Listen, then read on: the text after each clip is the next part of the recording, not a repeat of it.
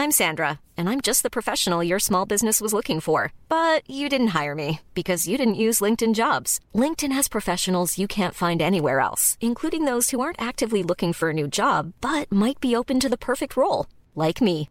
In a given month, over 70% of LinkedIn users don't visit other leading job sites. So if you're not looking on LinkedIn, you'll miss out on great candidates like Sandra. Start hiring professionals like a professional. Post your free job on linkedin.com/spoken today. Cada noche, los expertos se reúnen para debatir los temas que hacen historia en una mesa de análisis distinta. Aquí las entrevistas con los personajes y líderes de opinión, junto al análisis profundo de los temas trascendentes. Alfredo Ceja conduce un programa de Frente en Jalisco por el 100.3 de FM. Iniciamos. Hola, ¿qué tal? Muy buenas noches. Bienvenidos a una emisión más de De Frente en Jalisco, aquí en Heraldo Radio Jalisco. Hoy viernes 2 de diciembre quiero agradecer como todos los días a Antonio Luna y a Ramón Luna en, en la producción de este espacio, a Ricardo Gómez. Eh, hoy les recordamos nuestro número de WhatsApp para que se comuniquen con nosotros, el 3330 1779 66. Vamos a tener aquí en entrevista este viernes a Damián Cepeda. Él es coordinador de los senadores del Partido Acción Nacional, aquí desde la Feria Internacional del Libro, que viene a participar, participó, perdón, en un panel sobre militarización. Este tema que ha sido complejo en las últimas semanas, polémico, que ha puesto en controversia a los diferentes partidos que conforman esta alianza Va por México y que también ha puesto en controversia a la Suprema Corte de Justicia de la Nación. Vamos a tener esta plática el día de hoy con el senador y vamos a escuchar, como todos los viernes, el comentario de Ana María Vázquez. Ella es presidenta del Consejo Ciudadano de Seguridad y académica del ITESO y también el comentario de Carlos Villaseñor Franco, presidente de Coparmex Jalisco. Pues arrancamos esta entrevista. Me da muchísimo gusto recibir aquí en la Feria Internacional del Libro, en el stand del Heraldo de México, al senador Damián Cepeda. Estimado senador, ¿cómo estás? Buenas noches. Muy buenas noches, con mucho gusto de estar acá con ustedes. La verdad, impresionado con el tamaño, la dimensión y la potencia que tiene la FIL. Felicidades por muchos años, pues, pero siempre es un gusto estar acá. Eh, senador, pues, a ver, me gustaría dividir la entrevista y platicar de varios temas. Vamos a aprovecharte. Eh, estuviste ahorita, hace unos momentos, en un panel participando sobre un tema en el que ha sido muy frontal, muy directo, un tema que hay pública, que es la famosa militarización. Este tema que generó, como lo decía al inicio, división y puntos de vista diversos entre los diferentes partidos políticos, pero también en la alianza. Eh, ¿Qué se dijo en el panel, pero principalmente, cuál es tu postura sobre este tema? Claro, mira, a mí me parece que la seguridad pública es uno de los temas más importantes para el país. Digo, ni siquiera es un comentario personal. Todas las encuestas, si las abres, te van a salir siempre el tema de economía, es decir, dinero, Sí. llevar dinero a la familia, que tenga un techo, comida, que estén bien tus hijos, y seguridad. La verdad, las cosas que es el principal problema que tenemos hoy en día está fuera de control, es, es, es evidente, está a la luz del día. En datos, pues ni siquiera tengo que decir mucho, simplemente jamás había existido tanta violencia Sí. en México como hoy. Más de 130 mil asesinatos, porque luego los políticos hablan bonito y homicidio doloso, asesinato, eso Claro. es lo que quiere decir. Esos que Gente, criticaron tanto. ¿no? Que, que se les mata este, de manera voluntaria. Entonces, digo, voluntaria de quien está matando, no, no el que lo matan. Está fuera de control y a mí me parece eh, verdaderamente un sinsentido que el presidente López Obrador, que fue un opositor constante de la fallida estrategia de seguridad pública del pasado, haya llegado a la presidencia de la República y no solo hecho lo mismo, sino profundizado el error. ¿Por qué digo esto? Ah, Tiene 16 años fracasando la militarización en este país. Yo soy miembro del PAN, Claro. pero acepto que quien inició la guerra contra el narcotráfico y la militarización fue Felipe Calderón, emanado de mi partido. Yo puedo hablar muy bien de infraestructura de su sexenio, de salud, de otras cosas, de economía, pero la seguridad pública fracasó. Hay que decirlo así, no me quita nada, al contrario. Oye, pues tengo raciocinio para saber leer los datos y ver que si bien creo yo que fue una decisión de buena fe, bien intencionada, queriendo combatir al crimen que estaba invadiendo todas las esferas del país, no resultó. Básicamente encargarle la seguridad a los militares. Lo que yo no me cabe en la cabeza es por qué si fracasó Calderón con eso, fracasó Peña con eso, ¿por qué llega López Obrador y continúa por el mismo camino? O sea, sumándole los abrazos. Claro, y, no nada más continúa por el mismo camino, sino más que nunca. Fíjate, en el pico de la guerra contra el narcotráfico de Felipe Calderón había 57 mil elementos de las Fuerzas Armadas encargados de seguridad pública. Hoy hay casi 200 mil. O sea, 113 mil elementos de la Guardia Nacional, 90 mil son militares. Y hay otros 100 mil encargados de seguridad pública. Y hay más violencia que nunca. Hoy al, al cuarto año de gobierno ya van más de 130 mil asesinatos. Eso ya superó todo el sexenio de Calderón. Y todo el de Peña. Los seis años. Sí. Y ahorita llevamos cuatro años. Entonces, ¿por qué seguir de terco con la misma estrategia que ha fracasado? Ahora, ¿por qué fracasa? En el mundo, ¿eh? no nada más en México. ¿Por qué fracasa encargarle la seguridad pública a los militares?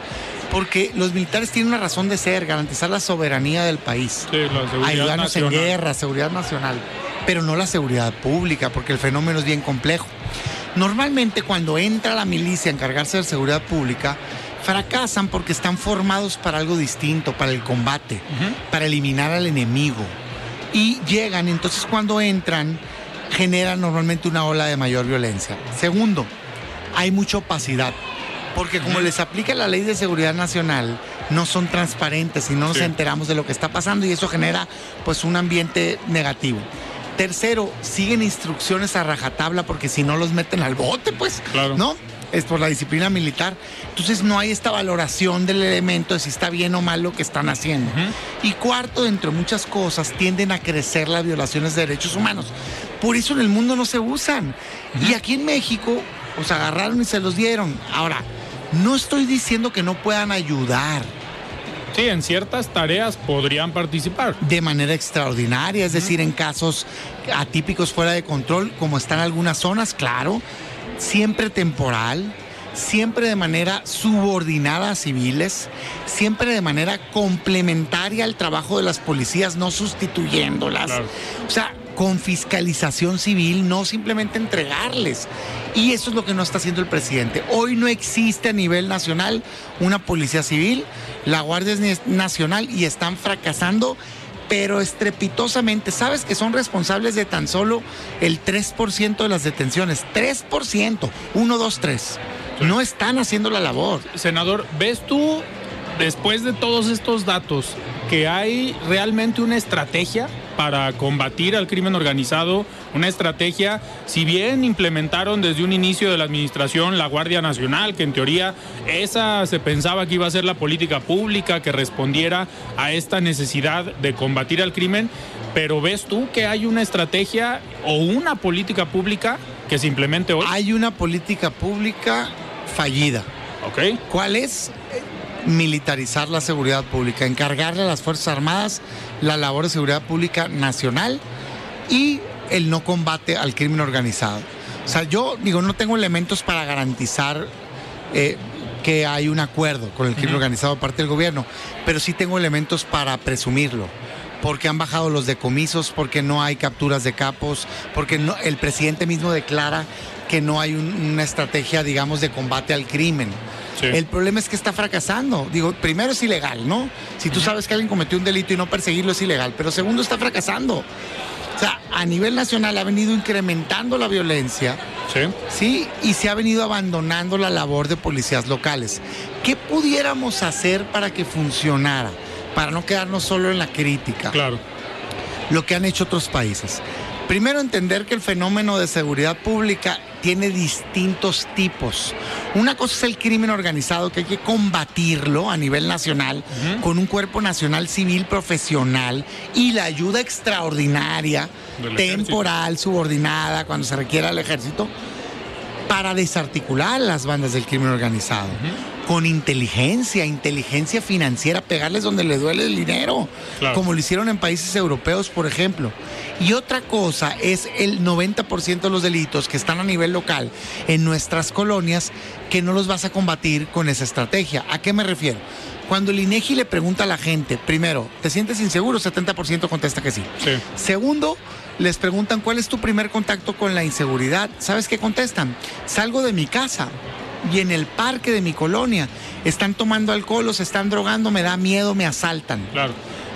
Camino al transporte o al trabajo, no hay luz, el alumbrado, hay oscuridad, me asaltan.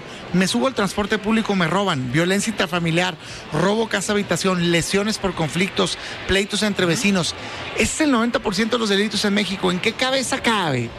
Que Que ese tipo de delitos, el ejército, ¿qué? ¿Van a andar en hammers con armas largas patrullando las colonias? No, necesitamos fortalecer policías estatales y municipales, videocámaras y se alcanza el dinero para poner en todos lados, invertir en espacios culturales, deportivos, para convivencia social, en fin, una estrategia Que eso se puede trabajar desde los tres órdenes de gobierno. Claro. Que le toca también a los El municipios. los crimen organizado le toca al gobierno federal, a los estados y municipios solo coadyuvan. ¿eh? Yo no le quiero lavar las manos a nadie, Claro. pero al que le toca combatir el crimen, no importa quién esté gobernando, es el gobierno federal. Sí. Y a nivel local, estos delitos sí son del fuero común, le toca al Poder Ejecutivo Estatal y a los municipios. ¿Pero qué han hecho? Abandonarlos. O sea, cuando empezó este sexenio... Ah, ah, para allá voy. Cuando empezó este sexenio se les daban 22 mil millones de pesos a fortalecer policías estatales y municipales. ¿Sabes cuánto les dan hoy? 8 mil. Los están estrangulando, es increíble, pero yo creo que este dato que voy a dar la mayoría de los mexicanos no lo saben. Las 32 policías estatales y los municipales no tienen todas servicio de salud. O sea, le dan un balazo en el servicio de su, su labor y no, no tienen cubierto el servicio de salud y son fregaderas. Muchos Sí, estados y ¿cómo- cómo te municipios sí, la mayoría no, no, no la mayoría, algunos no. No tienen fondo de vivienda, muchos estados, es decir, no tienen Infonavit. No pueden sacar su casa para su casa, para su familia. No tienen becas sus hijos. No, pues es que entonces, ¿cómo le queremos hacer? Y con salarios bien bajos, contadas excepciones, pues claro que no le puedes exigir que tenga un rendimiento adecuado. ¿Qué diferencia, por ejemplo, lo que hacen en Guanajuato, En Yucatán, Yucatán, que sí. tienen los mejores salarios? En Yucatán les dan becas a los hijos de los policías Tienen Infonavit. tienen servicio Sí. de vivienda, tienen seguridad social. Ah, entonces el policía cuida su trabajo porque además de tener un buen salario, está en juego que su familia esté bien. Claro. Que no le quiten la beca a sus hijos, que no le quiten la casa que está pagando con Infonavit y entonces es más difícil para el crimen entrar. Senador, hace, hace algunos meses, hace mes y medio, en la reunión anual de industriales, en un panel de gobernadores, estuvo el gobernador de Guanajuato, el gobernador de Yucatán, Mauricio Vila, y comentaba eso, pero eh, de- del Infonavit, que cuando llega él al gobierno se da cuenta que no tenían esta prestación. Y, eso que, eran los mejores estados en seguridad. ¿eh? Sí, y que, que el Infonavit le decía es que no hay, no está en la ley, no lo permiten. Pues a ver, ¿y qué necesitas para que se haga? Y que es el primer estado que tiene hoy el policía una prestación o un servicio de Infonavit para poder tener una vivienda. Seguramente tal cual como programa, este, él lo innovó en muchas cosas. Sí. Hay algunos municipios y estados que les dan el servicio de vivienda, pero de- sin duda no lo tienen, no lo tiene Ajá. la mayoría del país. Y sí es muy importante. También hizo algo que yo me parece muy buena idea, lo de las becas para los hijos, ¿no? Sí. Para estudiar. Entonces, es lo que tenemos que hacer, pensar fuera de la caja, aceptar que la estrategia actual fracasó y que tenemos que intentar cosas distintas. Particularmente yo te diría trabajo a nivel local, a nivel colonia y una estrategia de sí combate al crimen organizado, de desarticulación. Y ese es tan solo un eje. O sea, estamos a... Ayer creo que fue el aniversario de cuatro años, ¿no? El gobierno. Sí. La verdad, las cosas que volteas y dices tú, en economía reprobado, en salud reprobado, en, en- en empleo, eh, digamos que estaba ligado a economía, reprobado, en seguridad reprobado, en corrupción, siete de cada contratos, de cada diez contratos no se licitan. Oye, espérate. ¿Tiene cosas positivas? Sí, claro. Yo simpatizo con el programa de adultos mayores, por ejemplo. Me da gusto el aumento del salario mínimo. Sí, pero marcadamente en los grandes pilares del gobierno, ¿no? Las cosas van muy mal. Tenemos que luchar por cambiarlas. Senador, ¿y cuál sería esta estrategia para poder enfrentar en la opinión pública? Porque hoy tenemos un presidente que sale todos los días en la mañanera a decir lo contrario a decir que todo va bien, que en inseguridad van bajando los índices, que en economía estamos creciendo, que subió el salario mínimo, que eso ahí puede armar también algo de debate porque tenemos una inflación bastante fuerte. Entonces, ¿cuál sería la estrategia para la oposición? Mira, a mí me parece que la oposición tiene que despertar. O sea, creo que hemos estado dormidos en, el sentido de no dar el resto, no entender el momento tan grave que está viviendo el país. Siento a veces que las cúpulas de los partidos están administrando la derrota. ¿no? Y yendo por algunos espacios nada más. Yo no coincido con eso, porque está en juego México. Aunque digan lo contrario, hay que ver lo que hace la gente, no lo que dice. ¿no? yo en la actuación digo, oye, a ver, necesitamos entender este momento tan peligroso y yo propongo dos estrategias concretas a toda la oposición, particularmente en partido, para toda la oposición. La primera es defensiva y la segunda es ofensiva. Empiezo por la defensiva.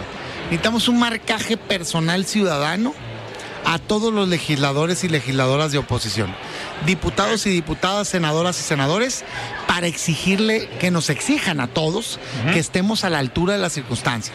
Porque yo veo unos discursazos de, no, sí estamos luchando por salvar la patria. Y cada que hay una votación importante, una parte de la oposición, marcadamente el PRI, se dobla y entrega sus votos. No todos, pero una mayoría. Y a veces otros también. No se vale, pues. O sea, yo de lengua me como un taco. O sea, todo este discurso de vamos a salvar a la patria, pues yo digo, ¿cuándo empezamos? Porque lo que necesitamos es ahorita una posición firme. Entonces, ¿qué es lo que pasa muchas veces? Que los legisladores se esconden en el anonimato que les da la generalidad y lo grande que es el Congreso, que casi nadie conoce a sus diputados y senadores. Uno de 500 pues no suena tanto. Normalmente la ciudadanía dice, qué bárbaros los diputados, qué bárbaros los senadores. No, no los diputados, no los senadores. Juan Pérez, diputado o senador de tal lugar, ¿Tú cómo te comportaste? ¿Cómo votaste? ¿Votaste mal? Un repudio social tenemos que generar. Yo no estoy invitando a ninguna agresión física ni nada, por supuesto que no, pero sí un rechazo, que sepa que hay un rechazo ciudadano a ese actuar de solapar una mala decisión del gobierno que nos está costando como país. Entonces, ese, esa supervisión ciudadana, claro que tiene resultados. Ahí está el resultado inmediato de la marcha a favor del INE. Bien que todo el mundo se puso firmes. Ah, ¿por qué fue necesaria la marcha? No era necesaria. Si toda la oposición hubiera estado firme, sin titubeo, no necesitaban salir a marchar. Salieron a marchar los ciudadanos. Y qué bueno, porque andaba flaqueando la oposición un pedazo. Y mira cómo se alinearon todos. A eso necesitamos. Entonces, marcaje personal y créanmelo, claro que los legisladores, yo esto me dedico, van a tomar en cuenta que está una ciudadanía observando. Segundo, así como se salió con el INE en defensiva, estar pendiente de las siguientes decisiones y salir a manifestarnos. Todo eso tiene que ver con no dejarnos, pues que hagan lo que quieran con el país. Pero eso no va a resolver el problema, eso solo nos va a ayudar a evitar que se le haga más daño a México del que ya han hecho hasta hoy. La segunda parte es algo propositivo, proactivo. Yo creo que la oposición tiene que despertar y romper el molde, salirse de la caja. Propongo en específico al PAN y a la oposición que abramos el proceso de la sucesión presidencial 2024 ya, en el marco de la ley.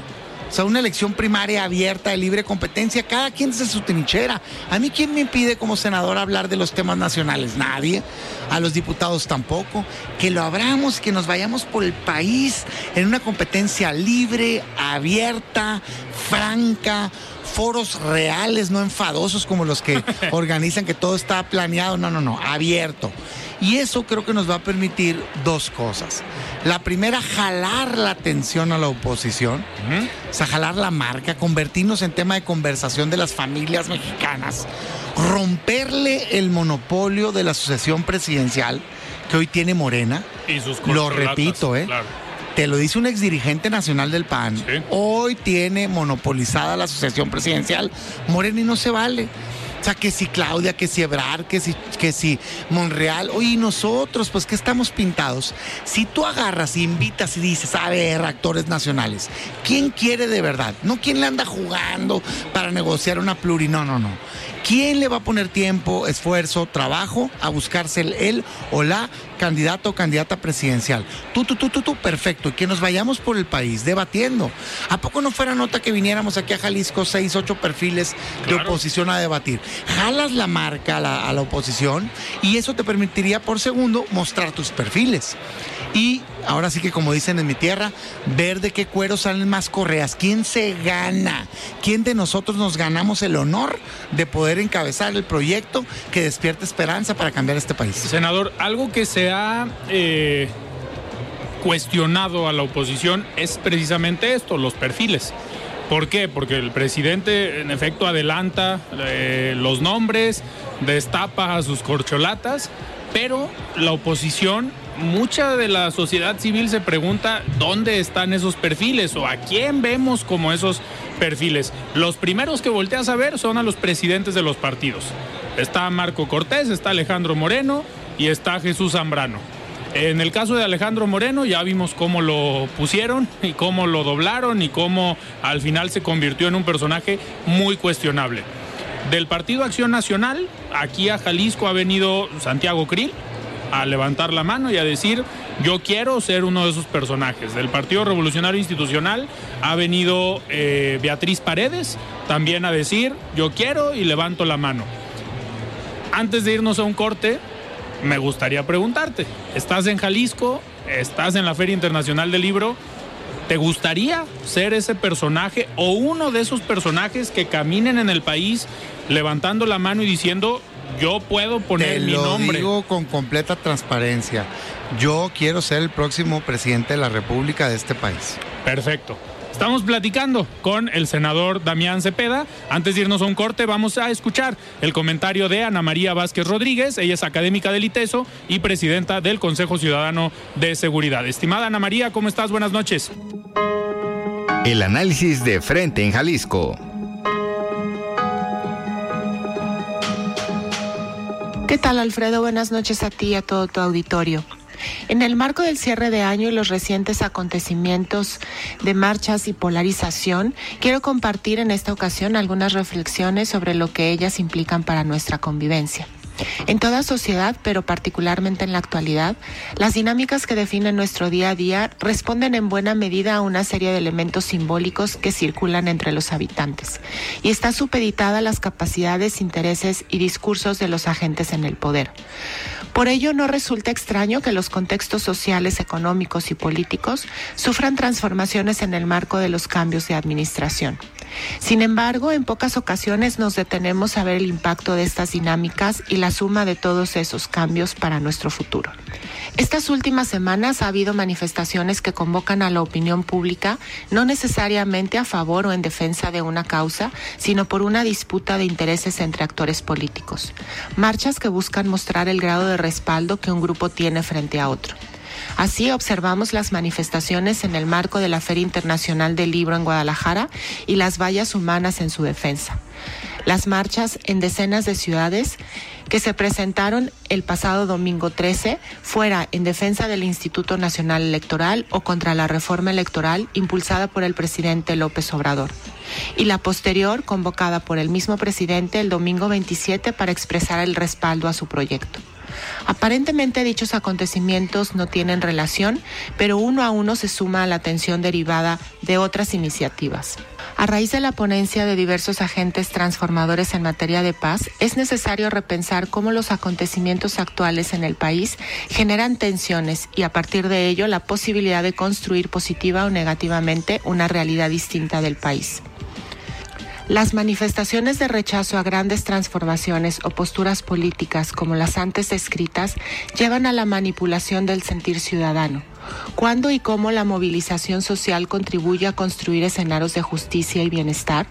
¿O cuándo, por el contrario, estas expresiones se ven secuestradas por intereses de terceros y en lugar de unir a la población profundizan las diferencias y el riesgo del enfrentamiento? En ninguna de las situaciones antes descritas parece prevalecer el reconocimiento de la causa o verdad del otro grupo. Se convoca y se centra en el debate sobre la dimensión de la manifestación, dejando de lado la discusión sobre la narrativa a la que responden y que contribuyen a reforzar con desinformación. Ya en otra ocasión comentamos sobre el poder de construir o destruir que tienen las narrativas, de su poder para convocar para causas comunes o de polarizar para desconocer a los otros. La práctica de la manifestación pública es virtuosa. Defendamos su sentido y reconozcamos que ellas son motor de construcción y de que solo hay futuro para nuestro país si hay verdad. Gracias por su atención. Soy Ana María Vázquez. Hasta la próxima. Muchísimas gracias, Ana María, por este comentario. Vamos a un corte y regresamos. Siga con Alfredo Ceja y su análisis de frente en Jalisco por el Heraldo Radio 100.3. Hey, I'm Ryan Reynolds. Recently, I asked Mint Mobile's legal team if big wireless companies are allowed to raise prices due to inflation. They said yes. And then when I asked if raising prices technically violates those onerous two year contracts, they said, What the f are you talking about, you insane Hollywood ass? So to recap, we're cutting the price of Mint Unlimited from $30 a month to just $15 a month. Give it a try at mintmobile.com slash switch. $45 up front for three months plus taxes and fees. Promoting for new customers for limited time. Unlimited more than 40 gigabytes per month. Slows. Full terms at mintmobile.com. I'm Sandra, and I'm just the professional your small business was looking for. But you didn't hire me because you didn't use LinkedIn jobs. LinkedIn has professionals you can't find anywhere else, including those who aren't actively looking for a new job, but might be open to the perfect role, like me. In a given month, over 70% of LinkedIn users don't visit other leading job sites. So if you're not looking on LinkedIn, you'll miss out on great candidates like Sandra. Start hiring professionals like a professional. Post your free job on linkedin.com/spoken today.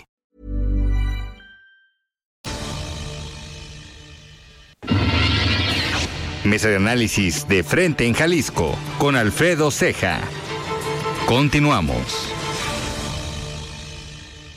Muy bien, estamos de regreso aquí en De Frente en Jalisco, platicando con el senador Damián Cepeda. Y antes vamos a escuchar el comentario de Carlos Villaseñor Franco, presidente de Coparmex Jalisco. Estimado Carlos, ¿cómo estás? Buenas noches.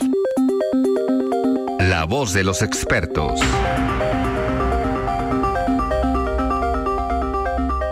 Hola, muy buenas noches, estimado Alfredo.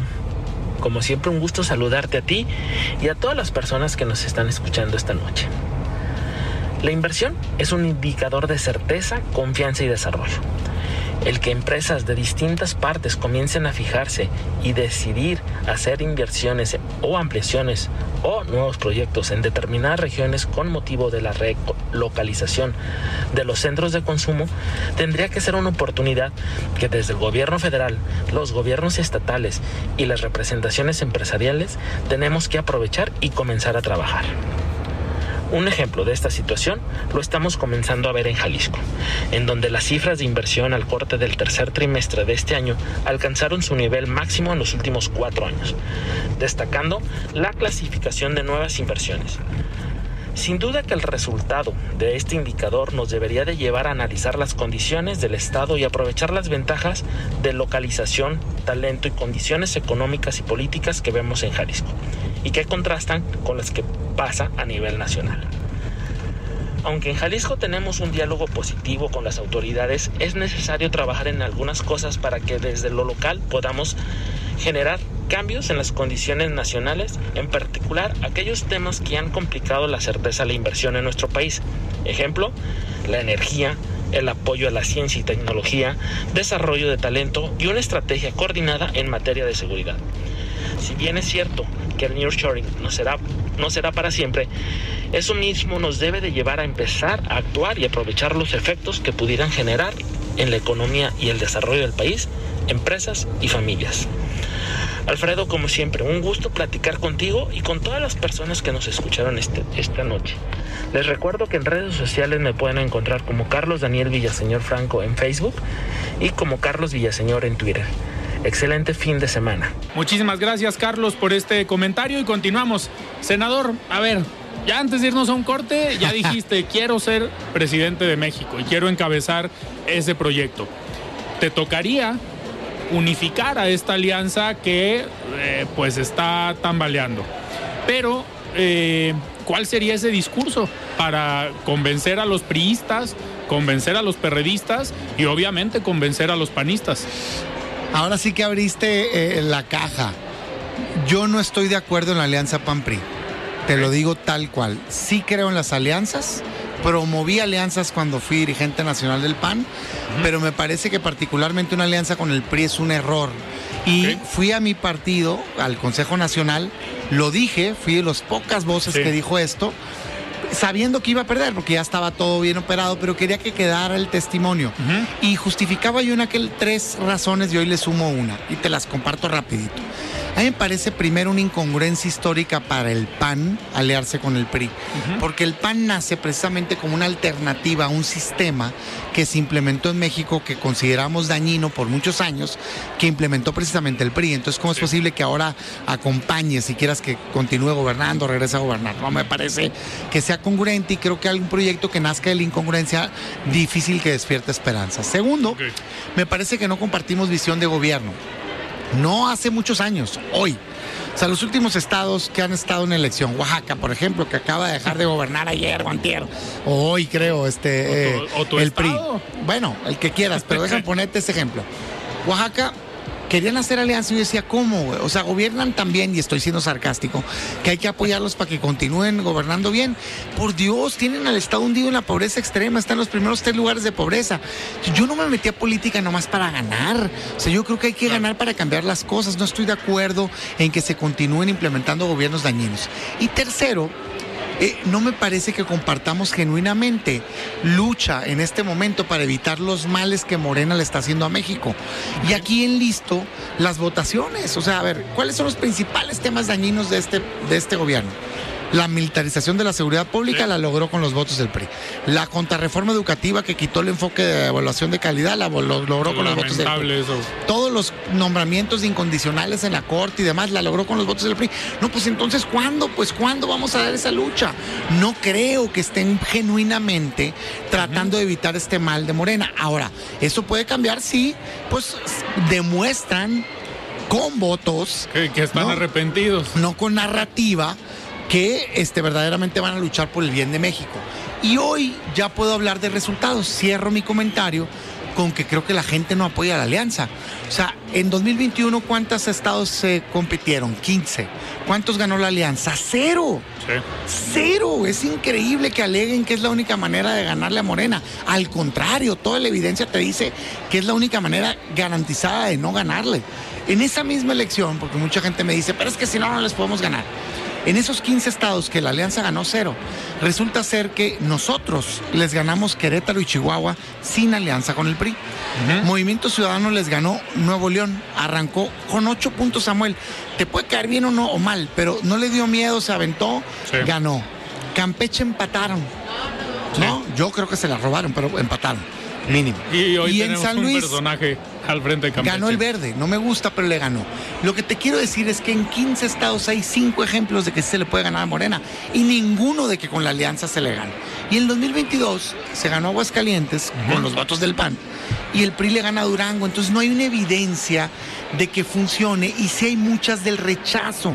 Tiene un porqué, no está jalando ese proyecto, porque todas las encuestas nacionales, todas, eh, incluyendo las de ustedes que publican a nivel nacional, todos los medios nacionales y demás, cuando pregunta, oye, ¿estás de acuerdo en una alianza PAN-PRI? Casi el 70% de la gente contesta que no. Entonces yo digo, oye, ¿por qué creen que son más inteligentes que la gente si te está diciendo que no, no lo hagas? Y cuando te vas a preguntar por partido, oye, ¿qué partido crees que le ha hecho más daño al país? ¿Qué partido crees que es más Sí, corrupto? En fin, sale muy arriba. arriba del 60%. Sí.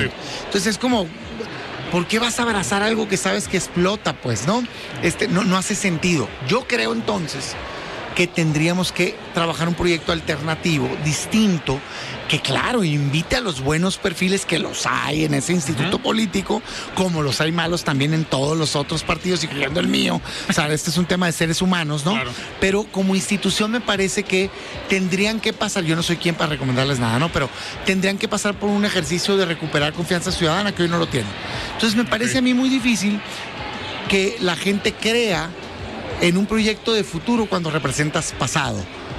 Yo por eso creo que lo que tendría que hacer el PAN es sumar esfuerzos con otros partidos de oposición y principalmente con eh, la sociedad civil y plantear un proyecto que primero se salga del anti-AMLO que no nos quedemos solo en decir no. Sí, que haya propuesta, que claro, haya es que lo que está mal hay que combatirlo, pero siempre plantear una alternativa y lo que está bien hay que apoyarlo. Que es algo que se ha criticado a la alianza, pues ¿no? Claro. Entonces, plantea un proyecto que tenga una alternativa con visión de futuro, no de pasado, que despierte esperanza y que le dé cauce a todas estas millones de personas que en el 2018 votaron, votamos por una alternativa distinta a la que había, dividida entre los que votaron por Morena y los que votaron por el PAN, digamos, ¿no?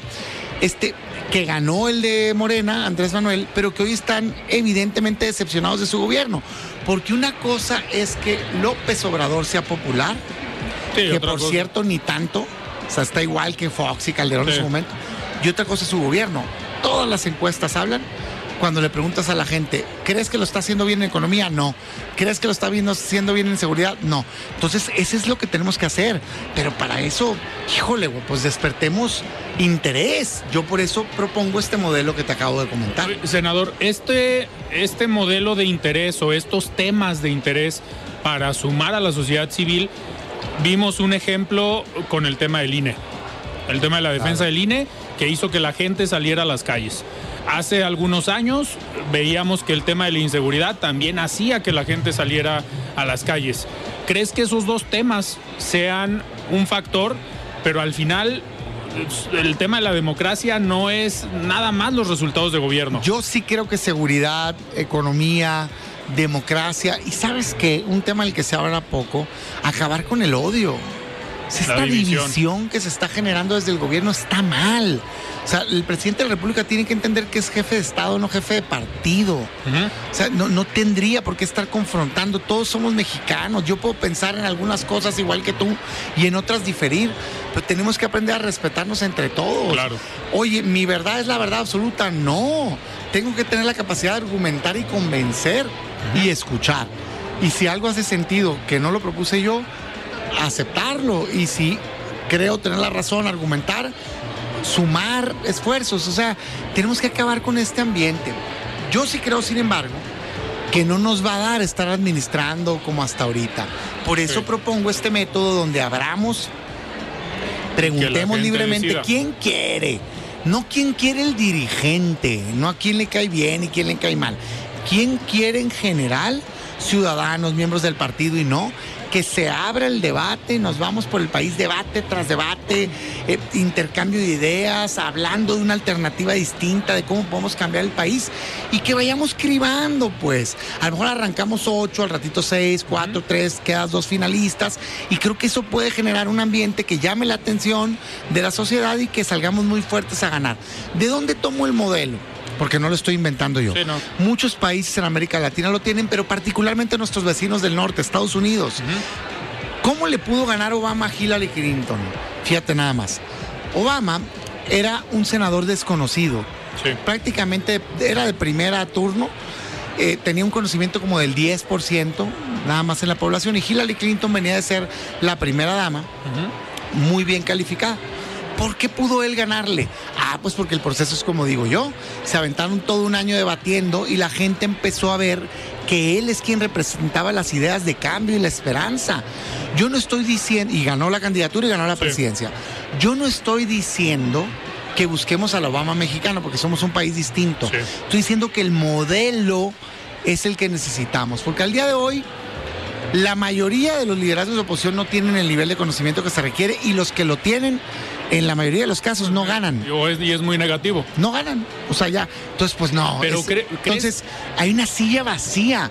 Pero esa silla vacía se tiene que ganar con competencia sana. Pero de verdad.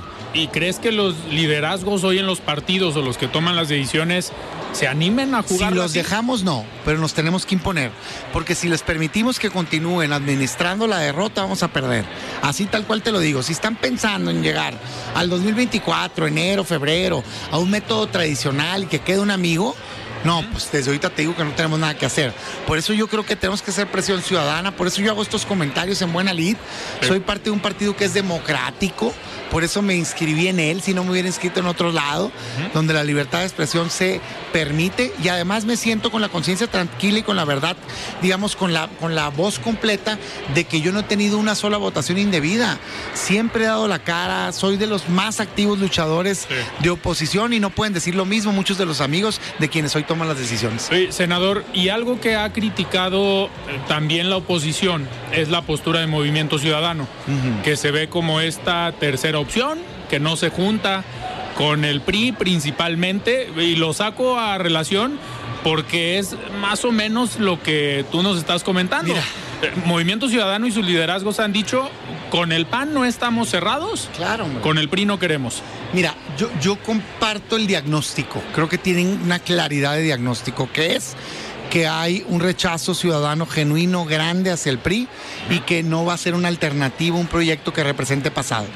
Eh, creo que, es una lástima que no hayamos logrado hasta ahorita lograr tender puentes de mayor comunicación. Entiendo las lógicas locales, pero a nivel nacional, la verdad es que en las votaciones importantes en el legislativo sí hemos coincidido, el PAN y Movimiento Ciudadano, ¿no?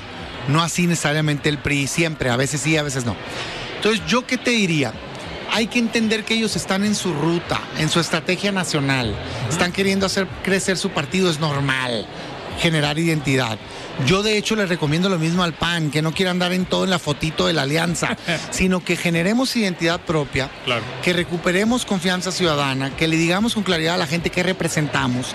Somos un partido que cree en el desarrollo económico, en la familia, en valores, en gobiernos honestos, y que crezcamos cada quien como partido y que intentemos al final lograr una alianza entre quienes la ciudadanía sí quiere que nos unamos.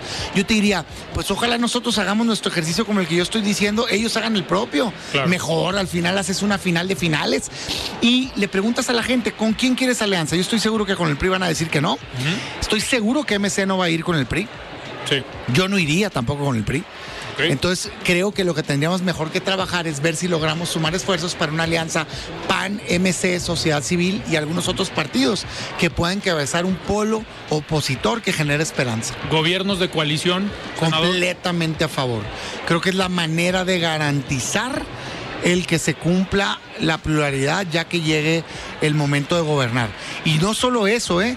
Yo no soy de los que dice, por ejemplo, reforma electoral. Yo digo, a ver, presidente, no te vamos a dar un solo voto para quitarle autonomía e independencia al INE, ni a los tribunales, ni para que te apoderes del Congreso. Ah, pero financiamiento público a los partidos, yo estoy a favor de que se disminuya.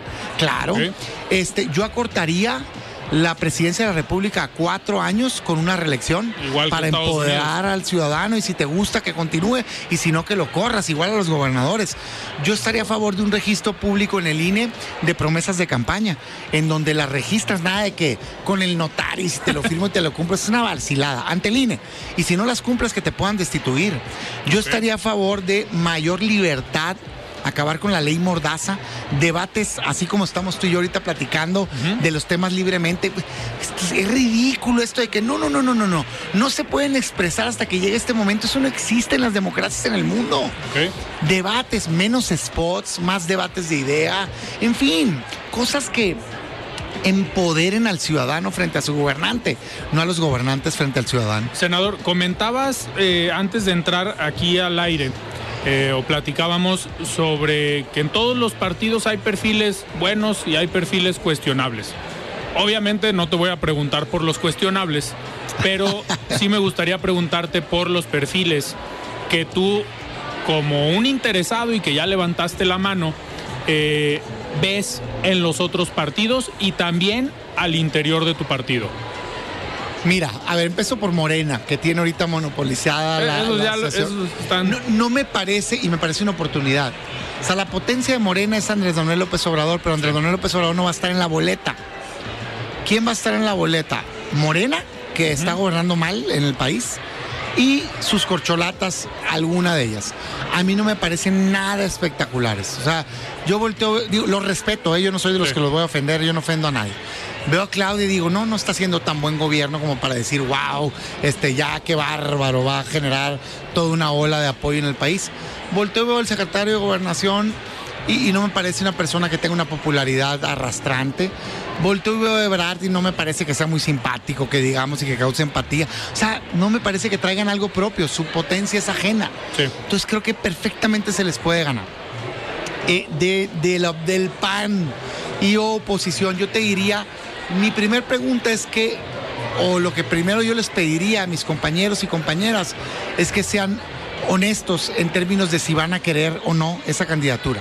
¿Por qué te lo digo? Porque tengo una extraordinaria opinión, por ejemplo, de muchos gobernadores, pero tengo una convicción de que no es cierto que quieran ser candidatos presidencial.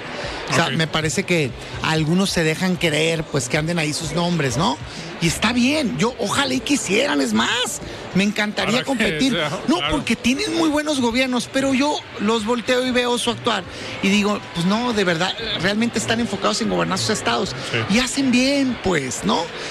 Ya salió Curi, por ejemplo, que sería un muy buen perfil a decir, yo, yo No quiero quiero. gobernar Querétaro. Pues hace bien, ¿no? O sea, si de verdad no quiere, pues ¿para qué anda haciendo perder el tiempo al partido y demás? No, se- está enfocado en dar resultados. Yo invitaría a una definición. Y la verdad es que cualquiera de los gobernadores actuales, yo te diría, tiene las credenciales para poder competir. Y hay otros compañeras ah, que son aguerridas, que son echadas para adelante. Yo te diría ahorita, ojalá y fuéramos muchos. O sea, yo soy pro competencia, no me da miedo ninguno, porque no tengo por qué temer. Si es una competencia Sí. sana de ver quién se gana ese lugar. Lo que sí te digo es que yo veo la silla vacía hoy del liderazgo de la oposición. No veo a nadie que se haya ganado ya esa posición, yo me la quiero ganar e invito a mis compañeros y compañeras a que compitamos en buena lid, pero compitamos de verdad para generar un interés real de los ciudadanos y salgamos a ganar la presidencia de la República. Senador, y si no, a ver, también está el escenario en que los dirigentes de los partidos digan, vamos por aquí y este es el perfil. No pueden tan fácil, ¿eh?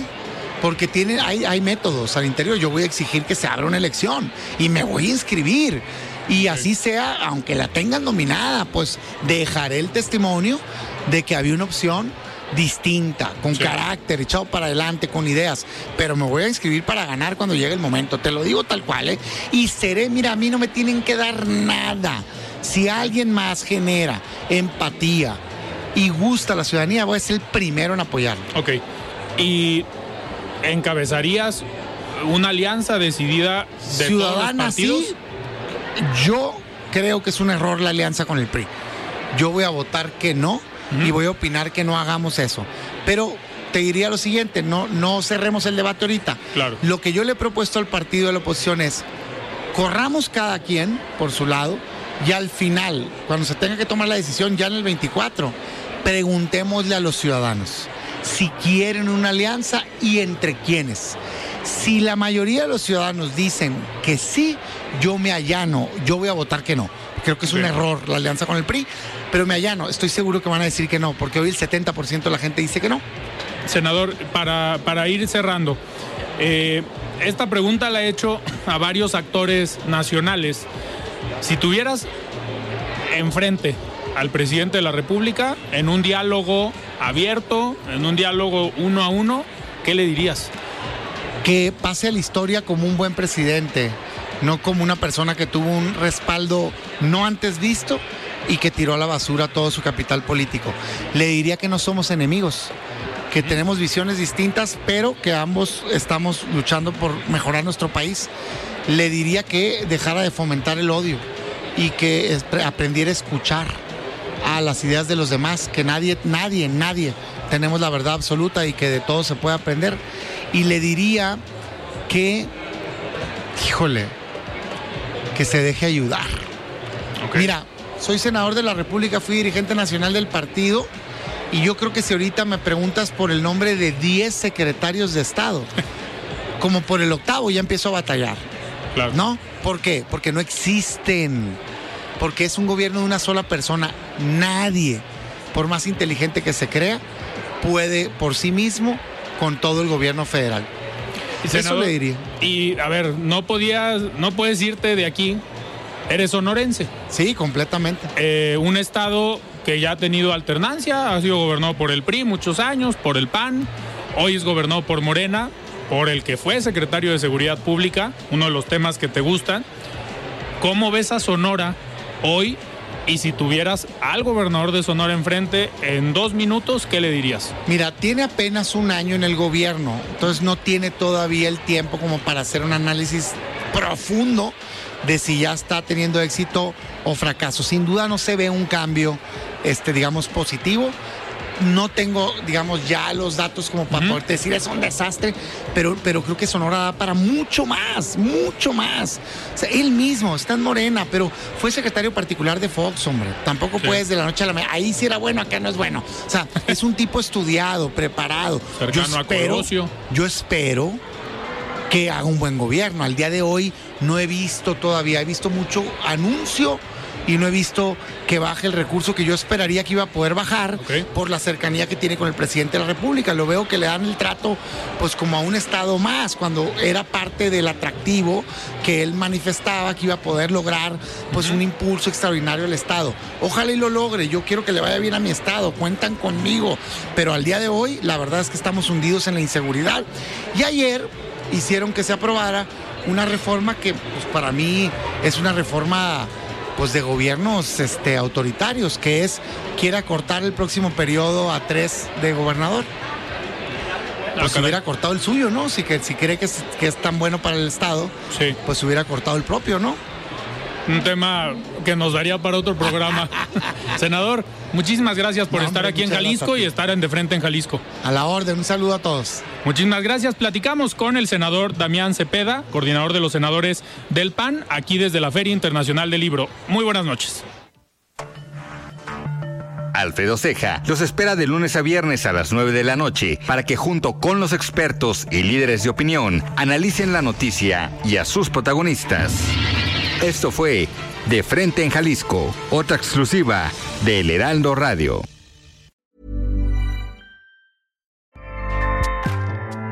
ACAST powers the world's best podcasts. Here's a show that we recommend. The Real Housewives is a guilty pleasure for most, but if you're looking to not feel guilty about that pleasure, tune in to Everything Iconic with me, Danny Pellegrino, where I break down all the messy moments and behind the scenes antics of Bravo's popular franchise. And on Everything Iconic, I also interview celebrity guests like Kelly Ripa, Kiki Palmer, Drew Barrymore, Cameron Diaz, and more about their guilty pleasures, their past work, and so much more. So if you're pop culture obsessed and find yourself watching way too much reality TV like me, tune in to Everything Iconic with Danny Pellegrino wherever you listen to podcasts. ACAST helps creators launch, grow, and monetize their podcasts everywhere. ACAST.com.